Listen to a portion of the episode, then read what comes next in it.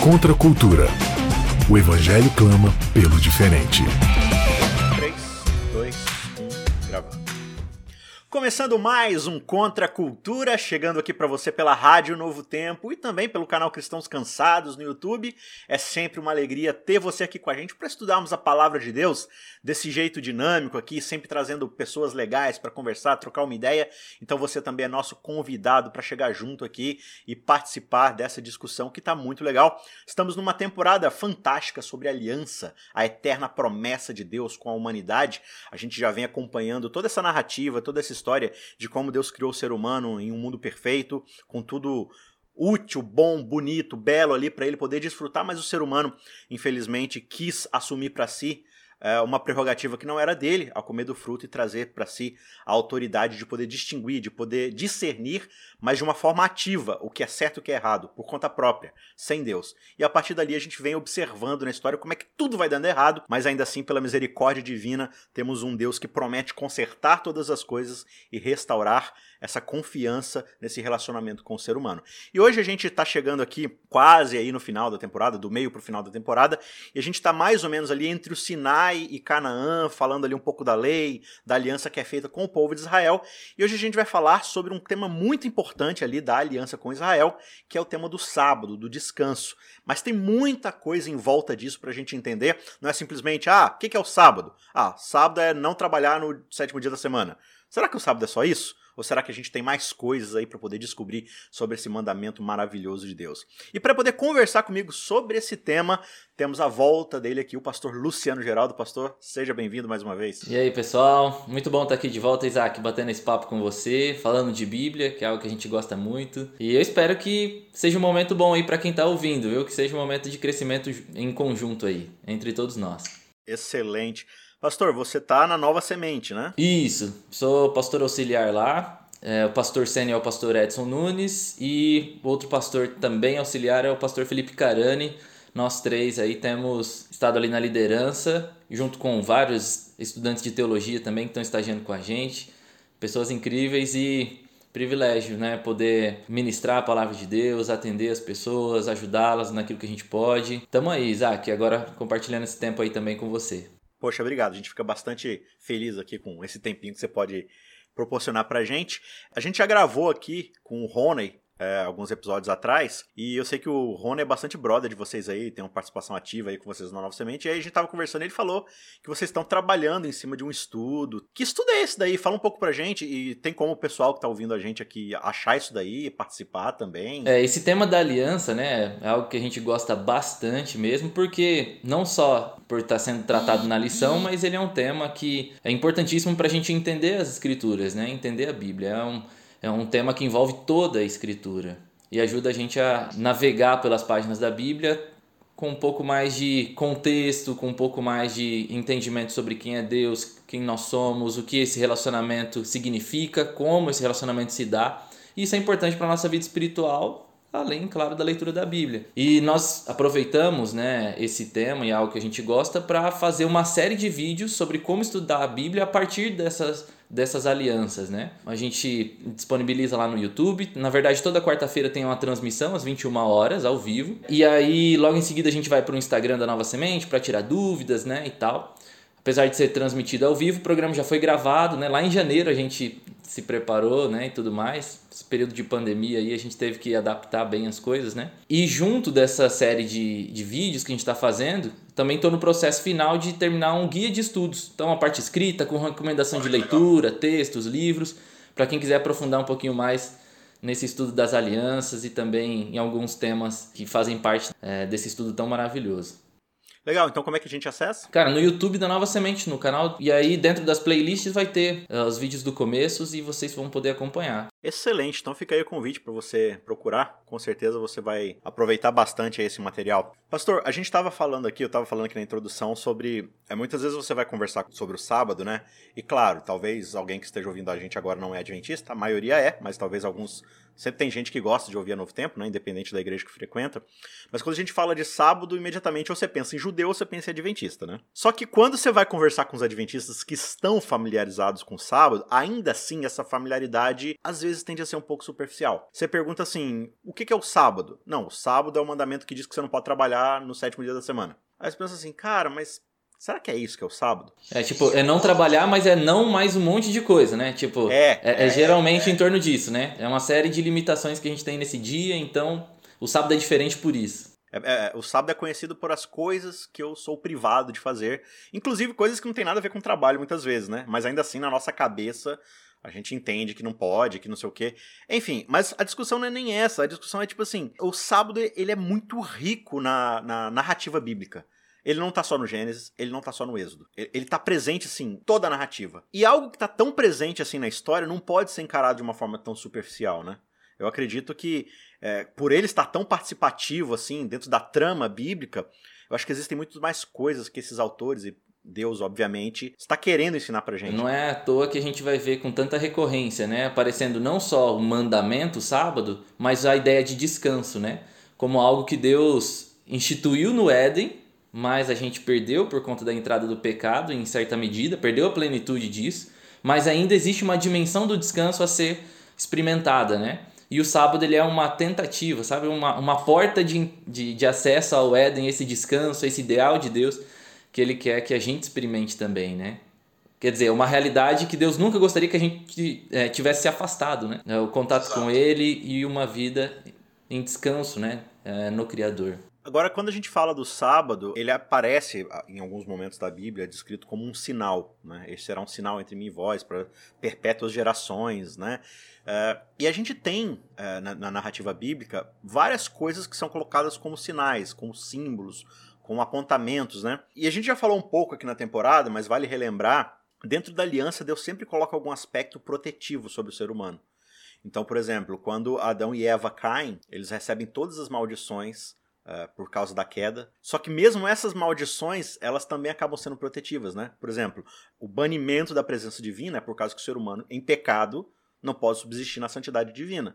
Então, para poupá-lo da destruição sumária, Deus cria uma barreira ali. Né? Outra coisa, tipo, ele, ele impede que o ser humano volte a comer da árvore da vida justamente porque eles comeram da árvore do bem e do mal, para não prorrogar o pecado, porque imagina, né? Hoje olhando para nossa vida de 60, 70 anos, já muitas vezes é terrível você ver tanta maldade, né? Imagina você viver para sempre dentro desse contexto terrível assim de desobediência, de maldade, de violência. Eu acho que eu não sei se você já viu aqueles filmes de imortais, né? Highlander, não sei o quê. Teve até um aí da acho que Netflix agora mais recente. E esses caras que vivem para sempre Quase todos os filmes que você vê, os caras tão depressivos depois porque não aguenta mais viver. Porque o cara já, né, já passou por tudo, já viu muita besteira e tal. Então acaba também sendo uma medida protetiva. Então, quando a gente fala do sábado e fala de sinal e de mandamento e tal, também tem um pouco desse aspecto protetivo que eu acho que seria interessante a gente chegar lá. Para a gente conversar um pouco mais sobre essa tese, tem alguns pontos eu acho que a gente pode mencionar. É, a gente acabou de falar aqui da queda, mas tem o lance de Caim também, né?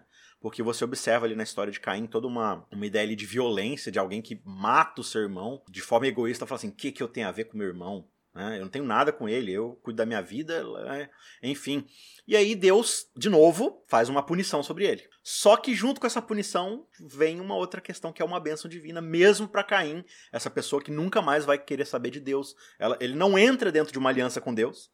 Ele não vai participar dos benefícios dessa aliança, nem dos deveres, mas ainda assim Deus dá um sinal a ele para protegê-lo, né? E aí a gente já começa a perceber, né? Quão significativo é, você mencionou bem que esses sinais têm em vários deles, né? Essa ideia de proteger, né? Uh, no caso de Caim, é um cara que a gente, quando lê a Bíblia, julga que ele, se tem alguém que não merece, isso é Caim, né? Uhum. Então a gente se incomoda muito, né? Por que, que Deus talvez não, não, não colocou um sinal sobre Abel, né? E não protegeu ele antes que uh, Caim fizesse esse mal, né? A gente fica cheio de questões e com poucas respostas, né? Mas eu acho que a narrativa bíblica, ela realmente ela, uh, coloca essas questões para gente, é, para confrontar a gente, nossa percepção, nosso juízo, para mostrar que a graça de Deus ela é isso mesmo, escandalosa. Ela nem sempre vai estar de acordo com a nossa consciência, porque, poxa, e ainda bem por isso, né? Porque muitas vezes a gente acha que não merece, a gente não quer se voltar para Deus, porque também a gente acha que não, que não merece essa aproximação, não merece o perdão, não merece a graça. Então, se a graça é oferecida para pessoas como Caim, poxa, cabe o Luciano nessa história também, né, de perdão de graça. A gente vai ter depois um outro sinal da aliança, né, que é a circuncisão. Era uma marca na carne para a descendência de Abraão levar para sua posteridade, como um sinal de que o nascimento e a, e a, e a longevidade da linhagem de Abraão, né, o nascimento de Isaac e de todos os outros descendentes, não seria de modo natural, mas seria por uma ação sobrenatural do Deus Criador. Né? Sara era, Sara era estéreo, Deus faz uma aliança com ela, Abraão é vocês dois, apesar da idade avançada, apesar dela não eh, ter a possibilidade de gerar filhos, mas vocês estão caminhando com o Criador. Não existe nada difícil para mim. Não há impossível para ser realizado em nenhuma das minhas promessas, né? Quando eu prometo, eu cumpro. É isso. Então, vocês vão levar esse sinal daqui para frente como um lembrete. Bom, eu pulei um pouquinho, mas antes a gente tem a, a aliança de Deus com Noé, que também tem um sinal, né? Que é o, o arco no céu, que demonstra a decisão de Deus de não mais mandar um dilúvio quando ele sentir que a maldade está grande na terra, porque esse é o motivo dele fazer juízo lá em Gênesis 6, né? Exato. Então Deus ele olha para ele olha para a situação do ser humano e ele fala: o coração do ser humano é mau. Tanto os que pereceram no dilúvio, quanto de Noé e de sua família. Então, se eu não estender a minha graça, não tomar uma firme decisão de não mais enviar o dilúvio, os seres humanos não vão sobreviver. E aí, então, ele coloca um sinal para que ele mesmo pudesse se lembrar daquilo que ele se comprometeu a fazer. E claro, a gente, quando olha para esse sinal, a gente lembra que Deus se lembra. Uhum. E aí a gente fica tranquilo, né? Porque não depende de nós, está para além de nós. E aqui esses dois sinais, Abraão, o sinal na carne de Abraão, que é a circuncisão, e o sinal uh, do arco no céu, eles têm uma comparação, né? eles são equivalentes. Não tem a ver com a ação humana, tem a ver com uma ação divina em relação aos seres humanos. Você estava falando de Noé aí, e, é interessante que assim, a, a, história de Abraão ela tá espelhada com Babel, né? As duas estão em paralelo ali, obviamente separado por 600 anos, mas o, o, capítulo vira e já começa a história de Abraão. Mas olha que interessante, quando Deus dá esse sinal que você mencionou, que é o arco, né, o arco-íris, ele fala assim: ó, eu me lembrarei que eu, a promessa que eu fiz de não destruir tudo novamente. Então, Deus está praticamente falando o seguinte: toda vez que vocês olharem para o céu e verem esse arco, vocês vão lembrar que eu sou o Deus que salva vocês. Trago a salvação, assim como eu trouxe a arca, assim como eu preservei a família de Noé e tal. E aí você vira a página e o povo está tentando construir um monumento que se opõe frontalmente ao arco. Se o arco é o grande símbolo da salvação que provém de Deus, a torre é o grande monumento da salvação que o homem deseja alcançar pela sua própria postura, pela sua própria força. De certa forma, de novo, você vê o mesmo paradigma de Adão e Eva, do tipo, Deus criou tudo, mas eu que vou sequestrar para mim todas as prerrogativas de fazer aquilo que só Deus vai fazer.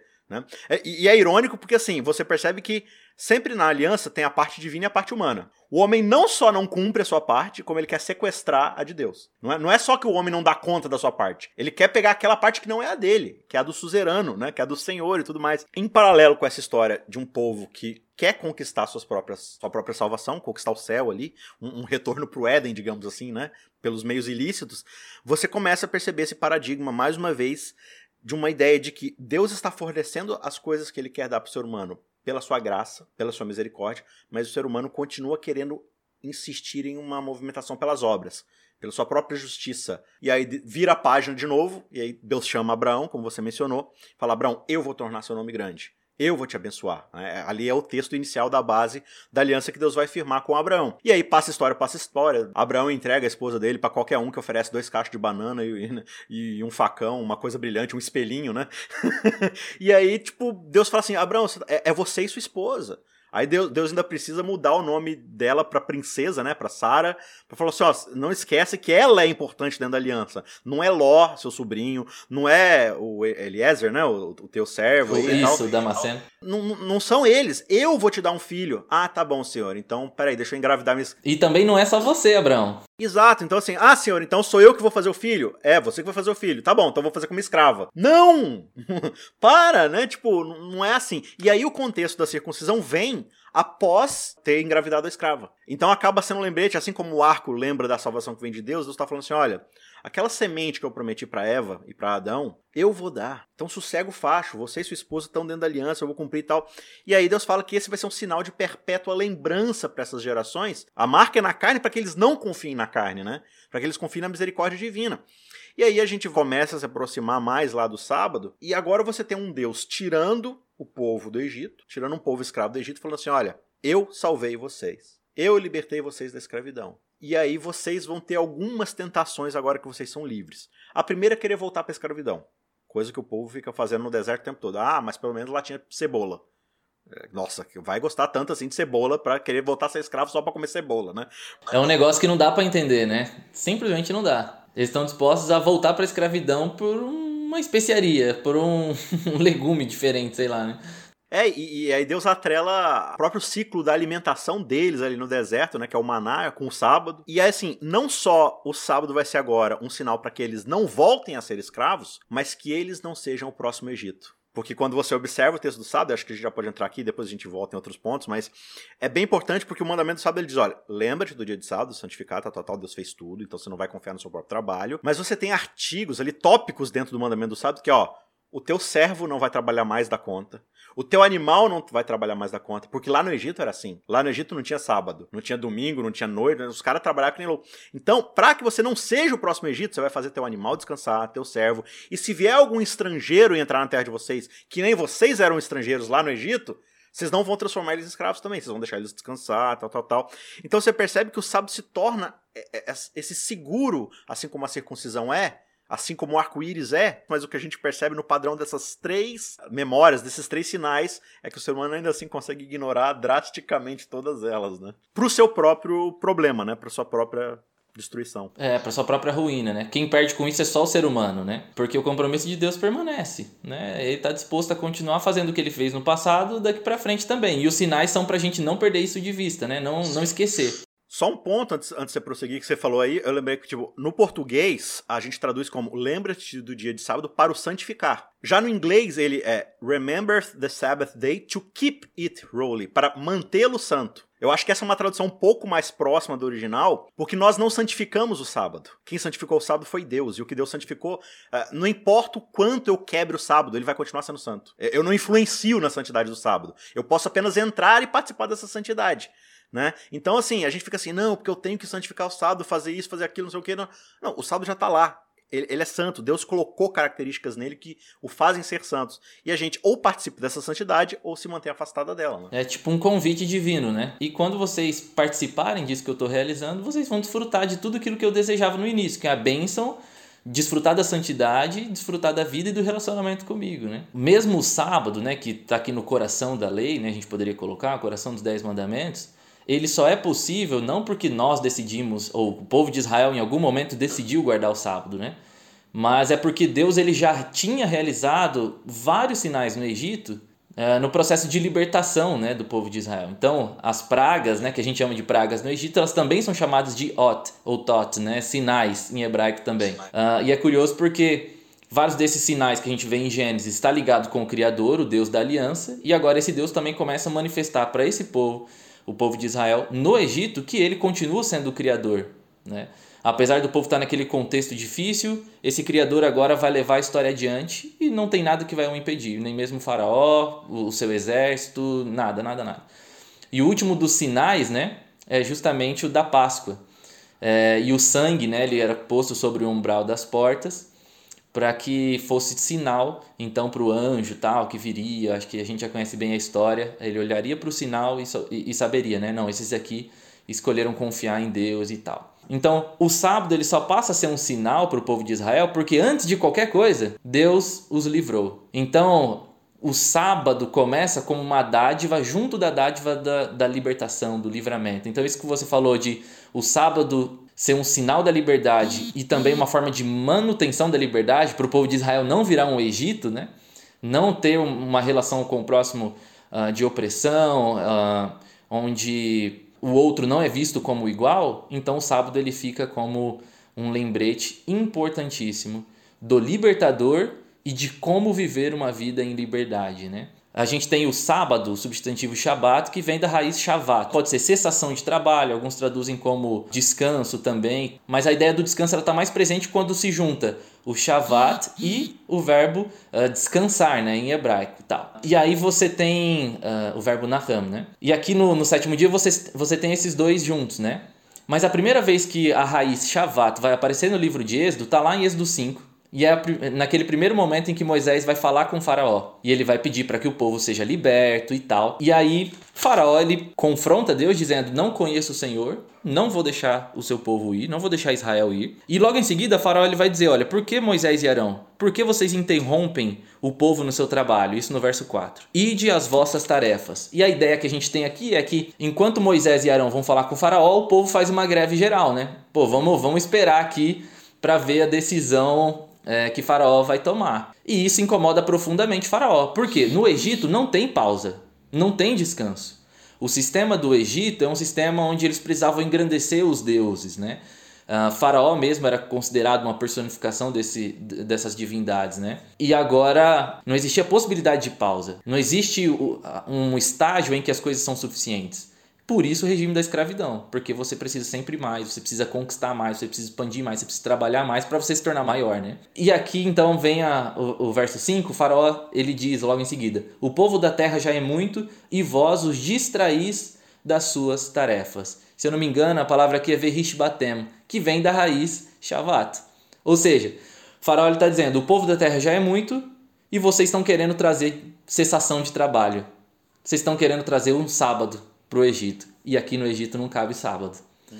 Então, olha só que curioso, né? Deus então ele tira o povo de Israel desse contexto onde não se tem descanso e agora ele coloca como uma lei a ser guardada, o descanso é obrigatório. Porque o Deus que está guiando a história de vocês agora, esse rei soberano, suzerano dessa relação nossa de aliança, ele não é como o faraó. É, e o descanso aqui na relação comigo é uma lei. E aí não só para você, né? É um descanso que vai envolver você, os seus familiares e todos aqueles que estão na sua responsabilidade, seja o estrangeiro ou seja o servo, né? E aí a gente já vai para uma outra dimensão. Primeira é a caracterização diferente de Deus como aquele que oferece descanso no Egito onde o descanso não é uma possibilidade. E agora essa necessidade que o israelita tem de ser um canal, né? um meio de oferecer descanso para as pessoas que estão ao redor. Então esse contato com Deus, ele muda completamente a nossa dinâmica de vida. Então a gente pensa no descanso, mas também muda a nossa, a nossa perspectiva com relação ao próximo, né? Que ele também é, precisa ter o descanso. Esse descanso precisa ser estendido a ele. E é interessante porque esse a, a, o mandamento do sábado aqui no livro de Êxodo, principalmente lá no capítulo 20, né? Do verso 8 ao 11, uhum. ele é um chamado para imitar Deus, né? Porque a razão que a gente encontra ali é porque em seis dias fez o Senhor os céus, a terra, o mar e tal, e portanto vocês também vão fazer coisas em seis dias, mas o sétimo você vai descansar. Então você tem uma ênfase muito forte na imitação de Deus, né? Na imago Dei, na imagem, né? Isso, é, você é a imagem de Deus, você é imago Dei e você vai imitar Tio Dei, né? Você vai uhum. imitar uhum. então esse Deus. Então essa lembrança da criação é muito importante, né? Porque lembra a, a nós que no início Deus nos chamou para isso, para viver em liberdade em relação com Ele. E não existe liberdade fora desses termos. Liberdade é obedecer a Deus, liberdade é, é andar com Ele. Mas quando a gente vai para o livro de Deuteronômio, que é uma repetição, ali, ali no capítulo 5 da lei, né? Dos dez mandamentos. Para uma outra geração, né? Para a próxima geração. Lembrando que a geração que saiu do Egito morre no deserto por causa da desobediência, né? Inclusive, né? Eu não sei se você vai falar nisso, eu vou dar spoiler, mas Hebreus depois vai fazer justamente esse paralelo, né? Porque essa geração que recebe o sábado no Sinai, ao entrar na portinha de Canaã para receber o descanso da qual o sábado apontava, né? Ó, vocês estão saindo da escravidão para entrar na terra dos livres. Não, não queremos entrar não. Por quê? Porque a gente confia na Torre de Babel. A gente confia na nossa masculinidade. A gente confia na nossa mão de trabalho. Então, se a gente analisar aqui, a gente vai perceber que a gente não dá conta de conquistar a terra, portanto, a gente não confia no Deus que vai dar o descanso. E aí Hebreus faz esse paralelo depois para falar assim, ó, não entraram no meu descanso. Por quê? Porque não confiaram, não descansaram. Então, para você entrar no descanso, você precisa relaxar, você precisa descansar. E esse descansar é você colocar suas obras de lado e confiar no Deus que dá o descanso, né? Não sei se eu te atrapalhei aí. não, não, perfeito, mano. É, e só pegando um gancho com um, é, disso que você está falando, não é à toa, né? Que na criação, o primeiro texto, a primeira ideia que a gente tem de Deus, do que é ser humano, do nosso envolvimento com o mundo, a criação ela termina nesse primeiro relato, né? Falando sobre o sábado, onde Deus descansa, abençoa e santifica.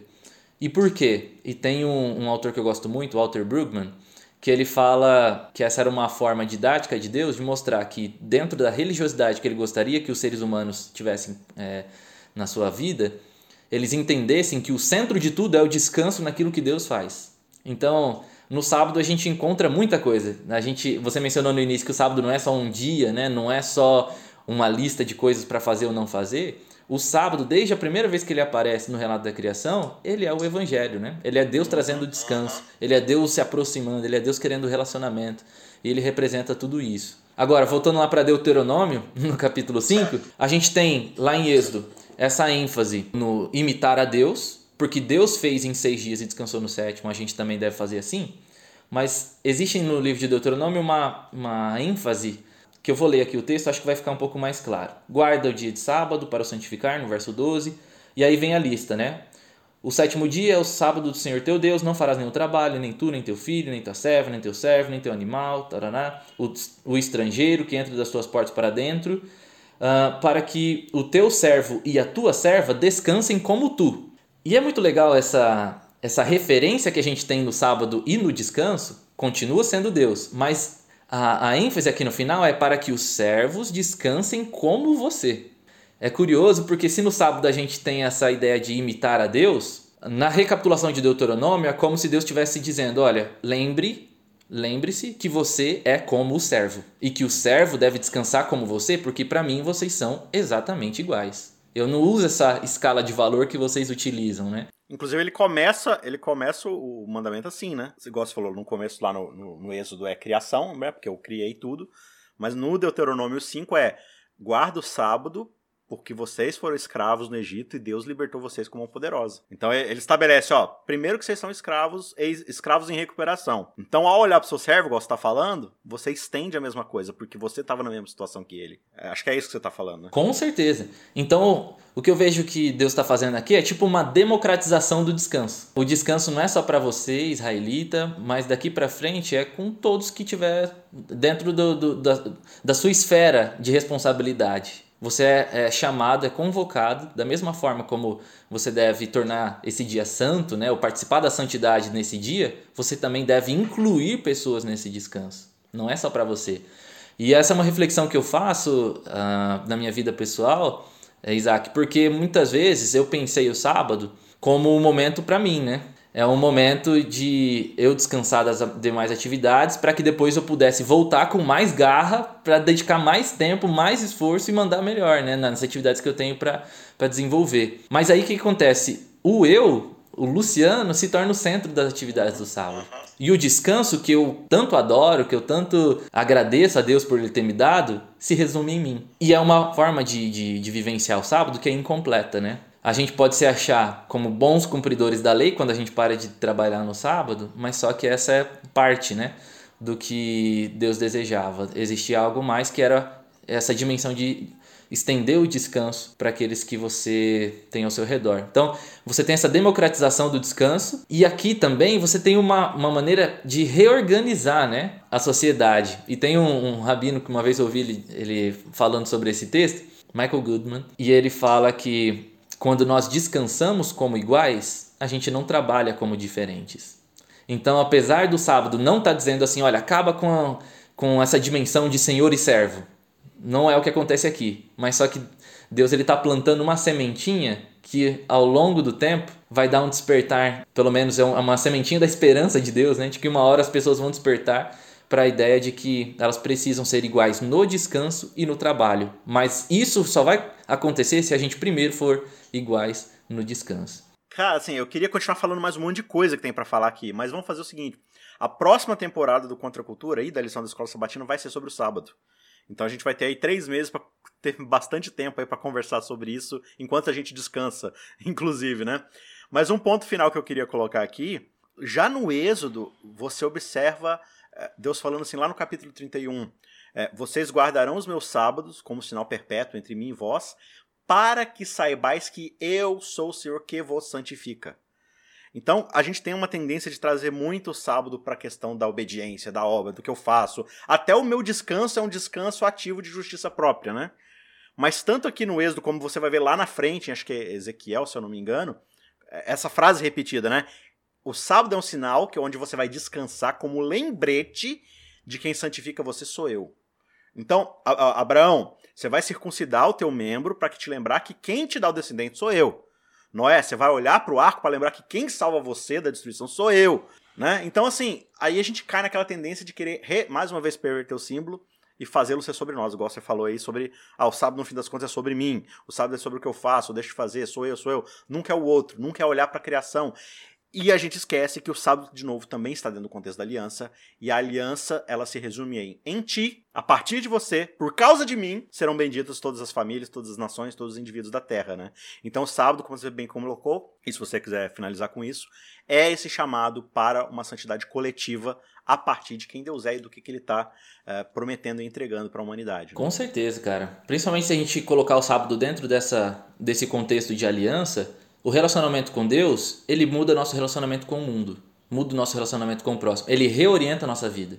Primeiro, nos dando uma nova identidade, né? O povo de Israel era escravo. De repente, Deus chega e fala: "Olha, vocês vão ser meus reis servos, né? Meus é, meus vassalos, né? Rei e vassalo."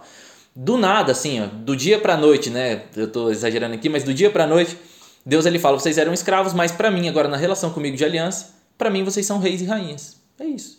E nos remete de novo a Gênesis 1, que é quando Deus cria o, ser humano em mais semelhança, dando a ele domínio, dando a ele responsabilidade. Deus tenta recuperar esse status de realeza para esse, esse povo, essa nação, esse misto de gente que eram escravos e haviam acostumado a pensar, refletir, olhar o outro, olhar a si mesmo por essa perspectiva.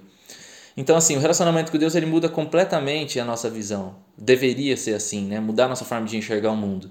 E o sábado ele é esse convite para a gente relembrar que existe um Deus que quer nos oferecer descanso e quer, através de nós, levar descanso para aqueles que não têm descanso. Seja esse outro quem for, né? Um estrangeiro, um funcionário, seja uh, um filho, uma filha, mas que Uh, o nosso papel, a nossa postura diante disso não, não, não difere, né? A nossa postura é de levar descanso, estender. Assim como esse descanso chegou até mim, ele vai chegar a todos aqueles a quem eu puder alcançar. Era o que Jesus fazia no, no, no sábado também, né, Isaac? Alguns judeus, né, é, principalmente líderes religiosos, eles se incomodavam demais de Jesus não é, ficar mais tranquilo no sábado, né? Não aproveitar para descansar mais, ficar na sinagoga por um pouco mais de tempo. Jesus curava as pessoas no sábado, era o dia da vida e ele levava a vida para aqueles que não tinham, tinham alguma limitação, ele levava descanso. Eu acho que ele exemplificou bem essa dinâmica de estender para o outro o descanso no sétimo dia. É isso aí, eu acho que se a gente tá, tá chegando no sábado com pouquíssima energia para se lembrar do outro no sábado, talvez isso seja um sinal de que os seis dias estão muito egocêntricos. A gente está gastando muita energia só com a gente nos outros seis dias. Porque se a gente precisa tanto assim recarregar energias que a gente gastou tanto durante a semana e não tem tempo para poder revigorar o outro, para poder dar descanso ao outro, para poder encontrar pessoas que são escravas na sociedade, né? Escravas do consumo, do sistema, do que for. Talvez eu esteja vivendo uma vida muito autocentrada. E todos esses sinais, eles são uma lembrança de eu não confiar em mim mesmo. E talvez seja justamente isso que eu esteja fazendo. Então, cada sábado que a gente descansa, que seja mais uma vez um sinal de lembrete de olhar para trás e falar assim: será que eu estou cessando uma atividade de parceria com Deus? Ou será que eu estou cessando de uma atividade é, totalmente egocêntrica, totalmente voltada para o eu? Né? Então, o sábado é o tempo todo voltar para isso, para que a gente lembre de não voltar a ser o Egito, de não voltar a ser Babilônia e de entrarmos nessa parceria com Deus aí para restaurar o Éden.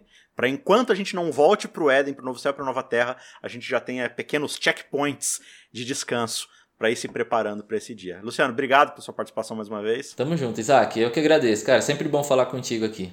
Show de bola. E a você que ficou aqui com a gente participando, muito obrigado pela sua companhia. A gente se vê na semana que vem. Tchau, tchau. Ajude o Cristãos Cansados a continuar produzindo conteúdo cristão gratuito e de qualidade. Você pode fazer uma doação única usando o QR Code do PicPay ou pelo site apoia.se barra cansados, fazendo contribuições mensais de qualquer valor. Os links estão na descrição.